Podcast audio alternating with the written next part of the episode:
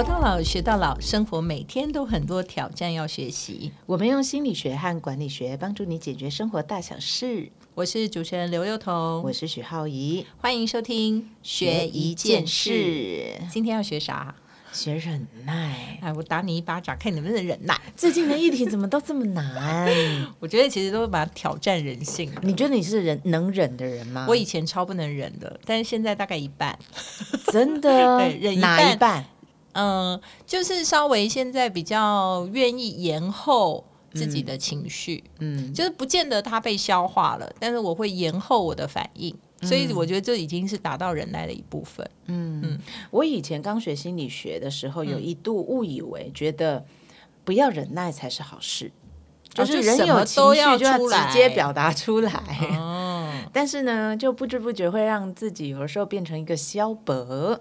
哦，所以因为那个会有后遗症，对他其实会有一些。其实人负责就是说，你做出的事情，你能够自己收尾嘛。嗯嗯。可是有的时候呢，没有办法忍耐，就会造成一些后果。嗯。后果很大，所以我们就没有办法扛得起那些责任。嗯。所以呢，今天就要来好好的学忍耐啦。嗯。因为我觉得，其实有时候忍耐啊，他忍耐的倒不是说事情的那件本身。嗯。他大部分是忍耐说，我们对于某些事情或某些东西发生的时候。后我们的反应，嗯，就是你怎么忍得下来那个当下的反应，嗯，然后至于说，我觉得比较长期的一种煎熬的时候，我觉得那个比较是要审视自己的内心，倒不是忍耐，嗯，所以我觉得今天我们大概分成两个部分，第一个部分是要先告诉大家说，情绪延后是不是一个比较好的处理方式，还是说你应该就是有人就讲说，反正有话直说，这样，对对对，但是我觉得有话直说就。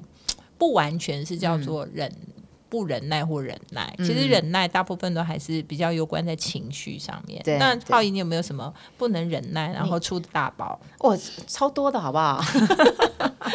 不过你刚刚讲，我觉得有意思哦。你刚刚说的一个，就是我们第一个忍耐部分要来谈情绪。的延宕嘛，对，还有第二个呢，其实，在忍耐还有一个意义，就是说我怎么去延宕满足，嗯，我很想要，但是我忍耐，我不见得要，对对对。对，好，那我们先来讲第一个，你刚刚说的这个，对不对？对，就是说，如果你的情绪就来了，比如说人家就是一个，你知道，就是嗯，发生的当下你就很愤怒，嗯，那这时候这个愤怒，你知道怎么忍耐？其实我觉得我对外人还比较还好，我最难忍的通常都是老公。哦，就越亲近的人，对，就是很亲近的人，没错。就是如果是真的，就是关系比较远的，我觉得那个脾气真的很不容易起来。所以呢，认识我的朋友都觉得说，哎，我个性好像有点极端。就大部分的人都觉得。哎，你很温柔，很温和。可是谁是谁？是谁有这种假象？哎，你会这样讲，就知道你跟我熟啊。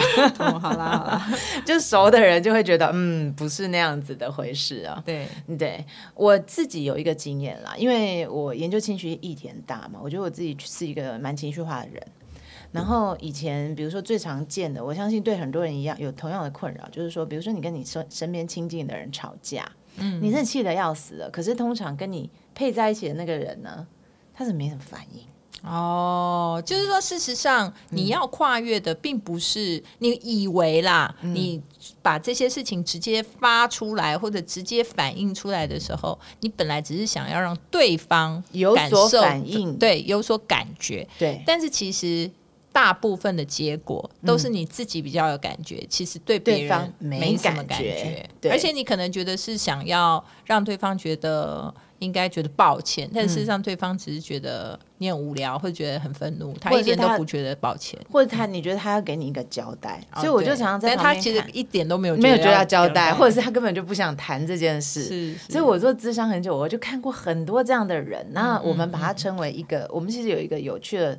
类似专有名词叫“猫捉老鼠”，哦，怎么说呢？就是比如说我情绪起来的时候，然后我们爆掉，嗯，然后你就会有很大的情绪反应。其实你是希望对方讲清楚，对，说明白，沟通，对，或者是给一个给个交代，对。可是通常呢，大部分其实遇到情绪盛怒的人的时候，大部分的人的反应不太会去回应。哦，所以就等于说，你一定是面对一个比较没有反应的结果，不然要么就是很激烈嘛，直接就是对直接导向一个非常不好的结果。对，不然的话，你就是面对一个完全不会有反应的结果。对，要谁不谁不想好好讲啊？对，所以其实有很多情绪会反应很大的人，我觉得其实是自小开始哦，可能都有一种经验是，我觉得我反应要很大。我才能让那一个人感受到。哦，就是像小孩还没长大，他说的事情就是反正我哭就对了，哭越大声，大人会越来来对我要生气，我要哭闹，然后爸爸妈妈才会感觉到他要来重视这个议题。嗯，所以猫捉老鼠就是说，当我可是我情绪反应出来这个出来之后，这个人他可能都不讲话。嗯嗯，像我老公就是这样的人，他就是会比较不讲话，而且他就是觉得他需要安静一下，是，然后不想不想要引发冲突。嗯，然后所以就很多像这样子的状况，其实，在各种关系当中，那你知道我后来就怎么处理？怎么处理？我后来就都住在漫画网旁边哦。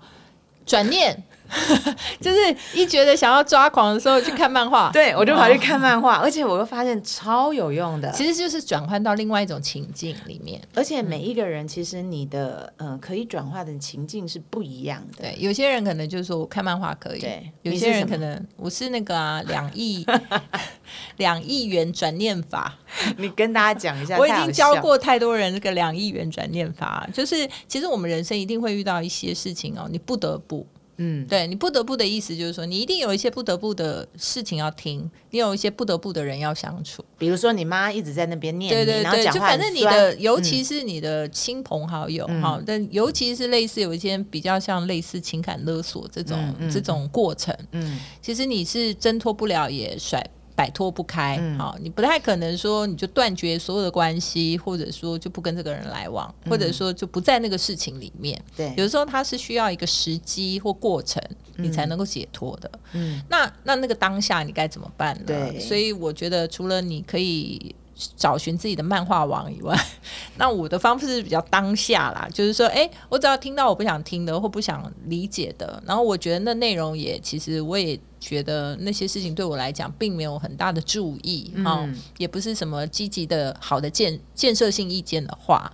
我就会直接把我的心关起来，然后呢，我就开始在我的脑袋想说：哦，我中乐透中两亿了，然后两亿要怎么分配？你大家要知道，两亿是不容易分配的，而且不能多不能少，少的话很快用完了，所以就没有办法想。这个不能多不能少，对，然后太多的话呢，因为就是用不完，所以你的那个分配就不会有需要那个重新分配的概念。但是你们试试看，如果你心里是想两亿的话，你就会开始想说：哦，我要买房子，那房子。要买在哪里呢？哦，那个房子这样应该多少钱呢？那我的装潢是怎样呢？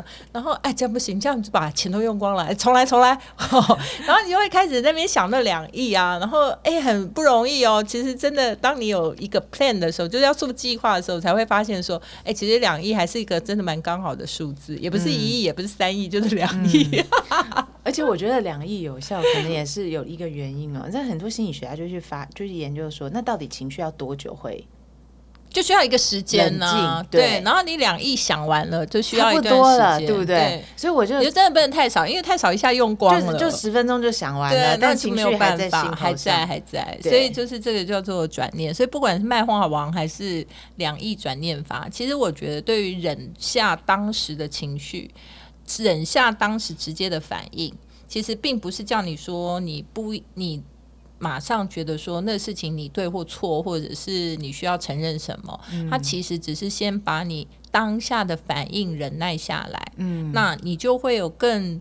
呃，更成熟或者更好的态度去面对事情的本质，而不是面对情绪。我觉得这个才是一个比较嗯呃核心的理由。像刚刚那种事情，可能有两种功能啊，一个就是说，当然我们转移了焦点，对。那另外一个部分呢，其实除了转移以外，我们也在自我安抚。嗯，那心理学家大概啊，其实每个人的说法其实不太一样，但平均就是说，大概半小时，嗯，盛怒就会。到平静哦，就是说你其实会接受了那个你状态，你大概半小时前就很想咒骂这个人，而且你可能会做出很多不理性的结果。然后可是通常半小时之后，你就会想说，哎，我刚为什么会那么生气？嗯，因为那个情绪机制它自然就下来了，然后你就会比较容易面对事情的本质，就是说这个本质只是大家言语上的这个，或者是一时间情绪的波动呢？对，还是说真的事情的本身是有需要被嗯，知道再进一步处理的？对，所以那个时候我看到这个学忍耐这个议题的时候，我就想说啊，其实情绪上面如果要忍耐的话，其实你不要想的太严重，就觉得好像什么东西就把它压抑进去。其实你只要度过那个情绪上来的半个小时，基本上就足够了。好，那接下来呢，我们可以跟大家分享一个，就是刚刚我们是说一时间情绪的忍耐嘛，好，但是大家可能会觉得说不会啊，我人生里面会有一些长期的痛苦，嗯，那它大概就是。呃，有四种方向啦，一种叫做说你被冷漠的对待，嗯，好，就是你看有冷暴力，对冷暴力，或者是有一些是。呃，被那种环境的同才霸凌啊，哈，他就是必须忍耐一些好像打入冷宫的待遇，哈，还有就是可能从小不受到父母的重视啊，或者你有特定的被环境所冷落啊，或者说，哎，你的才华不受到环境的好像认可啊，这种就是要忍受一种寒冷的眼光或者寒冷的环境。然后第二种就是痛苦。其实这常常有啦，就失去了什么东西，比如说你失恋呐，失去家人呐，还有失望，也是就是说，哎，我人生做了什么事情，然后结果这个事情失落了，没有办法达成，对，没办法达成。然后第三个就是烦恼，嗯，就郁闷啊，你也不知道从何而来的，可能有一些原因，但就是郁闷啊，有好像也没办法解决掉，对对对，就是忍耐烦恼。哎，还有一种也很特别，嗯，就你没办法忍耐清闲。闲着没事干哦，那种也是一种，就很寂寞啊，一种焦虑。对呀，你会形成另外一种，觉得说哦，我只有我一个人，然后觉得无聊。嗯，好。所以其实不管是你要忍受这种寒冷、痛苦、烦恼、清闲，其实这些事情都是跟你好像你的期待值有落差。像这样的话，你觉得心理学上有没有什么样的方式可以帮助大家？我第一个想到的概念就是心理学有讲说，就是这个状况比较像是理想中的我跟现实中的我其实有一个落差。对。因为我们每个人都会有一个我应该是什么样子嘛，或我旁边的这个人他应该是个什么样的伴侣。嗯。可是当我们回到现实当中的时候，现实是那样，所以通常我们就很难接受。嗯嗯。那坦白说，以前如果就我自己来说，我觉得这点也其实蛮难过得去的，因为我就是那种一考试就想要赶快放榜那种。啊，就是觉得说是不是就已经到底结果是什么？不是，你就很想知道说你得有上没上，就一就。就是早死早超生，你就给我个痛快。对啊，你就没有办法，就是忍受那个就是等待的这个过程。那但是最近啊，你知道我们做节目啊，对我上次就我们问我们那个制作人说，我说有一些选手，嗯，你真的觉得他看起来其实真的很努力，耶，对。然后可是你就不知道为什么，他只要一上台以后，你就觉得他所有努力都无效，对。然后制作人回答了我一句，我觉得非常有智慧的话，他说，他说。你知道有些人真的就是时间还不到。哦，就是水到渠成，那水就还没流到渠就没办法成呢。是，你知道我之前呢对这个东西是很纠结的，因为我心里有觉得说谁比较努力，然后谁应该就应该得到回报嘛，就是好像就是呃呃该该怎么收获就怎么栽，但是栽了一定就要收获。对对。可是呢，后来呃听了他这个概念以后呢，我就越看越觉得，哎，其实蛮有道理的。对，其实自己没觉得，可能外旁边的人看。会知道说你还没到，或者他还没到，或者说你就是还需要一段时间。对，所以像刚刚这种现实我跟理想我之间的落差，我觉得我们真的只能做两件事。第一个就是你不断的去。像所有人会跟你说的大道理一样，嗯，去开始去体会时间在我们人身上所做的招工。对，就是说，其实就一句话啦，就是人生没有什么事情是浪费的，只是它不知不觉中会回馈在你的人生里面，只是你不知不觉罢了。哎，这我研究所一年级老师就跟我讲这一句，对啊，对。然后还有第二件事情呢，就是比如说，当我觉得我的。我的现实为什么一直没有办办办法达到我的理想的时候，可能是有的时候我们对自己有盲点，嗯，你就是没有看清你自己，其实就是有一些限制，对，所以这个事情就是大家讲的成长型心态还是限制型心态。可是有一些人是我必须说是自自傲型心态。哦，就是说他可能也过于。就是太满意自己了，对，然后反而就是产生了一种看不清自己的问题，所以我就反而没有办法去接受别人他要讲说我哪里不好，嗯嗯，所以就是人家说满招损，谦受益，嗯嗯。嗯，所以其实我觉得啊，呃，刚刚那个当然都是一些叫做理想我跟现实我之间的差异嘛，哈，但是其实也有一个可以让大家，如果说真的是一些很痛苦的事情，也可以给大家一些排解的方法，因为很多人这时候的心情上面比较。是说，我都看到别人非常好的地方，只有我很不幸。嗯，好，那所以呢，你看大家都很幸福，只有我一个人很可怜。嗯，好，然后或者是说，啊，我就是，尤其在失恋的时候嘛，就是说，你看他就是很好，然后我就是不好，我就是被抛弃的，还是我是被劈腿的，还是我就是那个比较不好的人，我可能是被嫌弃的。啊，所以当这些比较负面的情绪的时候，它实际上造成的痛苦，并不是那个事件本身，而是你强加了很多对自己的评价，嗯，像一个漩涡一样。对，所以这个事情是你自己要先厘清，就是说到底是事件本身。有时候失恋，你真的不觉得那个对象有多么的好，嗯。你只是没有办法接受自己被人家嫌弃不好。嗯嗯，你你知道我以前就是失恋练心理系的嘛？嗯，那那个时候呢，你刚刚讲的东西，我想到我们有一个其实百大思想家，对，我们心理学家有一个叫法兰克的人，对，他是一个犹太人，Franco，Franco，Franco，嗯，他以前是犹太人，然后被关集中营。嗯，其实有很多就是呃，政府在政变的时候，有一些领袖就是本来是本来是官。嗯，一国最大的，后来入狱以后都是看他的书，对，好起来的。包括我失恋都看他的书。嗯，那他很了不起的，就是因为他犹太人被关集中营嘛，嗯，全家进去全部死光，只剩他一个人活着出来。嗯，他就说他在集中营呢有一段时间就是那个冰天雪地。然后非常非常的冷，然后他脚上呢就穿着那个鞋子都被磨破了，因为他们做要做很多工嘛，劳力。然后有一天他就真的太冷了，而且脚都是冻疮，他就趴在那边，真的没有办法往前走。可是那个士兵就会一直在后面打他们，就叫他赶快站起来。所以他如果不赶快爬起来呢，他可能就被打死了。所以他那时候就做了一个方法，这是大家可以用的。他就做了一个想象，他就躺在那冰天雪地上，然后就想说，有一天我走出，活着走出了这里。然后站在一个非常大的、很明亮的讲台上，跟大家讲述我在集中营走过集中营的经验。然后他就站起来了。然后后来呢，他就活下来，就靠着这种，他都是用想象的。每次遇到很痛苦、也需要忍耐的地方，他就开始想象他走出这里。后来有一部电影就拍了，开头就是他在一个呃讲台上讲这件事，因为他后来这件事情就整个成真，嗯，所以就被拍成一部电影。那电影的开头就是 Franco 站在一个明亮的讲台上讲他在集中营度过的经验，然后就退回去，他在冰天雪地上。所以我那时候看的时候，哇！超励志，然后后来我就发现他这个方法真的很有用，嗯，所以我失恋就怎么度过？就想象你会交到一个又好又棒的男朋友，我都想象说，我现在是要做一个让他会很开心离开我的人哦，还是要做一个就是过了五年后他会觉得他会很后悔的人？我就靠这股意志力，了解了解。所以呢，如果真的有刚刚说的那种状况，他其实真的某一些的我们需要忍耐的事情，反而会引导我们成为更。好的人，对，嗯，所以事实上啊，我相信只要人活着，就会有痛苦相伴呐。哦，那很多痛苦其实也不是足于外人道矣，因为痛苦的感受就是自己在感受，其实别人再怎么说，他也没有办法协助你去承受。对，但是呢，这些事情就是说忍耐力啊，某种程度也是一种复原力，嗯，就是说你要能够忍耐。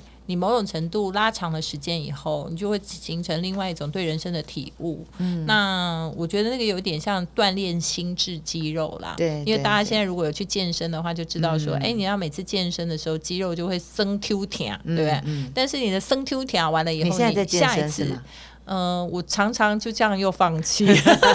然后呢，哎，那你在下一次的时候，其实你能够举的重量，或者你能够再受到锻炼的程度，就会再强韧一点。对，所以其实心智肌肉有时候也是这样锻炼起来的。所以其实应该这么说，或许经历这些所谓的。呃，痛苦啊，或者是我们刚刚讲的，不管是清闲、郁闷，还是失恋、失败、失失去亲人，还是失去你想喜欢的东西，还是说呃受到人家的这个冷言冷语，还是环境的不受重视，其实多半它都会成为另外一种。让你更茁壮的养分啊。那最后我们其实要谈的就是延后享受这件事，忍耐，因为刚刚我们讲的都是忍耐，比如情绪啊，对啊爆发或者忍耐一些痛苦的事情。对，但最后其实还有一件事，就是说，很多时候我们到底是，如果这个当下有非常好的事情。发生，我是不是要马上拿走？还是有一部有一本书叫做呃，别急着吃棉花糖，对，别急着吃棉花糖嘛？那你怎么看呢？我看过那个实验影片，那实验影片很有趣，就是你放棉花糖在小朋友面前，然后实验者就跟他说：“哎，你们等一下哦，我出去一下啊，如果你都没有吃的话，等一下我就回来再给你一颗。”然后你就看到那所有小孩的反应，有的小孩真的超可爱，他就一直这样盯着那个棉花糖，然后呢，因为太想吃了，他就去吸那个味道。对，那个影片真的超可爱的。然后有的呢就这样一直盯着，然后一直盯着，然后你就看得出来他的煎熬非常想吃。然后有的呢就真的忍不住，然后就伸出舌头就去舔一下，然后就舔越多下，有的就直接把它吃掉了。对。然后后来这个实验者就是追踪说，哎，他认为就是能够延后吃。棉花糖的人，他长期追踪以后，他的未来是比较有成就的。你觉得呢？我觉得，我觉得，我觉得这个实验有很多变相。对，因为那个时候我在看的时候，我就发现，比如说第一个性别，嗯，你就很明显看到小女生其实比较不会吃，哎。哦，对，然后或者是其实他个性上有的人就是比较冲动嘛，有些人他就是会觉得说我我不是那个当下的，我是比较愿意等待或者比较听话。对，因为因为这个实验其实后来也有很多人去做探讨。那我自己觉得总结来说，我觉得他其实有很多变相在里面的。比方说这一个人他的动机，比如说我就不喜欢吃糖。对啊，就不会不讲了。对啊，那我我喜欢吃糖，我就不喜欢吃棉花糖啊。对啊，这个假设有太多变数了。是，然后或者是说我可能心理工具，比如说有些人会转移注意力。假设五岁小孩也有两亿的那种概念呢。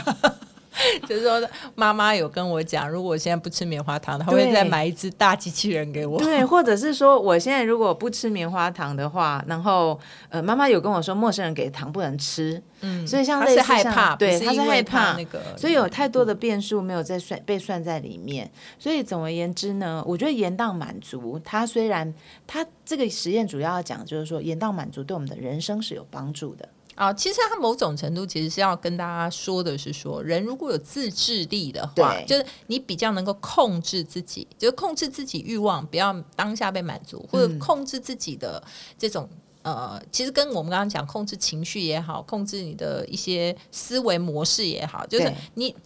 为对自己有更强大的控制能力的时候，你就比较更容易随心所欲啦。嗯，哦，就是比较不会受到外界的环境的诱惑或引导这样。对。但是我觉得棉花糖本身这个实验是有蛮多值得那个应该说探讨的地方。我个人没有觉得那个实验这么的说服我。嗯嗯。但是我觉得它背后想要代表的意义，就是其实就是说，哎，如果人能够有更高的自制能力，嗯，那他或许就比较能够控制自己。朝向自己心中真的想要的事情，而不是被环境所控制。对，我觉得他在谈的其实是告诉我们成年人需要的分寸的问题。嗯嗯，我之前听过一个很棒的说法，对，他说。以前不是有那种卖油郎，我们都知道他们怎么打油嘛。对，因为以前那个卖油郎那种瓶子都非常的窄，对，那瓶口也非常的窄。可是真正很厉害的卖油的人，他们就会在瓶口放一个铜钱，没错，然后有一个洞，然后再拿起那个卖油的整个瓶子这样倒进去，缓缓的倒。你看那是需要多少年的功力才能练出那种刚刚好的力道。嗯，所以我觉得延宕满足，他某种程度在告诉我们的是什么叫做忍耐？忍耐不是忍到让自己就是快死了。对，不是，对，因为快死，你觉得你快死了，有一天你就会爆发嘛？对，就是人家讲嘛，就是那个。球啊，如果你把它压得越扁、越扁、越扁的时候，你手一放开，它会弹得越高。没错，对，所以它其实只是短暂时间的被压制，而不是说它真的排解了。对，可是如果我我平常什么都不忍的话，都不压它，那我很容易暴走啊。嗯，我可能是比如说情感上就很容易失控，办公室恋情很容易发生啊。嗯，所以呢，那个卖油廊的那个分寸的拿捏，我觉得是忍耐这两个字呢，最需要。我们去思考的一件一个意义啦，嗯。嗯，所以应该是说，呃，如果你真的是忍耐，因为我们刚刚有讲很多，第一个是说你忍耐一时间情绪的反应，嗯，那那个东西其实是让你有更多的时间去思考你应该怎么做会更加的恰当，也就是所谓分寸的拿捏嘛。